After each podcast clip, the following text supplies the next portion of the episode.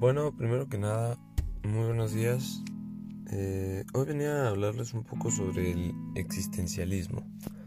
Eh, quiero comenzar sobre definir qué es el existencialismo.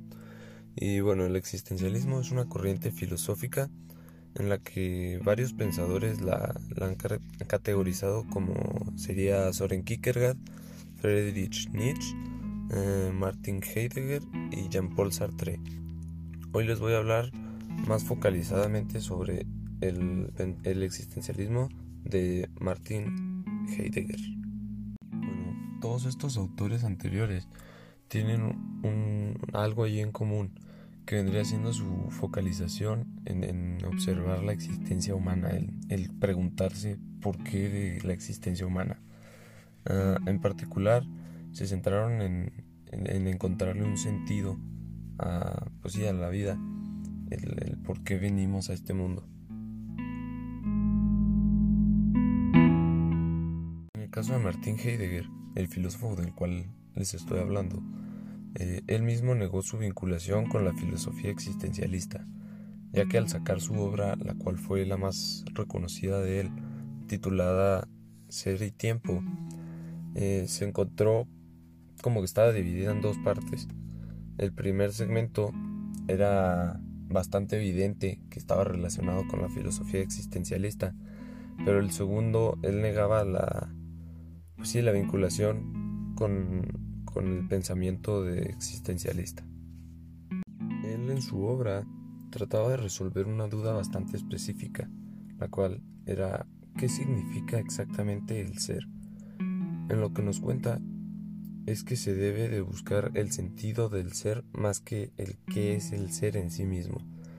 En esto, él nos afirma que no se puede pensar en un ser sin antes ponerlo en un espacio y en un tiempo, con la muerte como, como un final evidente.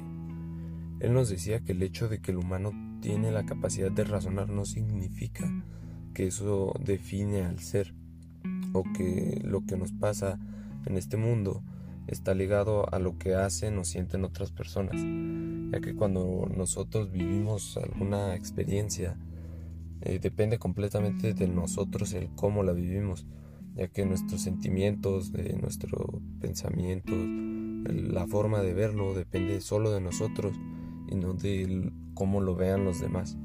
Por otra parte, en su obra también nos habla del ser en la muerte habla de, cómo somos arrojados a este mundo sin nada, ningún propósito ya implícito y que todos tenemos un final el cual no podemos escapar de él, que es la muerte. Eh, nos dice que la angustia se deriva de lo mismo, del miedo a no saber qué hacer, ya que no hay nadie que nos diga, no, tu propósito de vida es este sino que tenemos que elegirlo y decidir por nosotros mismos, lo cual es el miedo a, ser libre, lo que él clasifica como la angustia. Entonces, si no sabemos a qué venimos y sabemos cómo vamos a terminar, que es pues, en la muerte, ¿no? Eh, ¿Quién nos dice que está bien, que está mal, si estamos viviendo correctamente? Si simplemente estamos perdiendo nuestro tiempo aquí o qué estamos haciendo de nosotros, ¿no? Eso es lo que él nos plantea como el, como el miedo a, pues a la muerte, ya que no sabes si lo hiciste correcto o si simplemente hiciste lo que creíste correcto. Y ya para concluir con el tema de hoy, solo quería dejarles que ustedes se cuestionen el, por qué están aquí y que piensen por qué, por qué vinimos a este mundo, o más bien por qué vinieron a este mundo.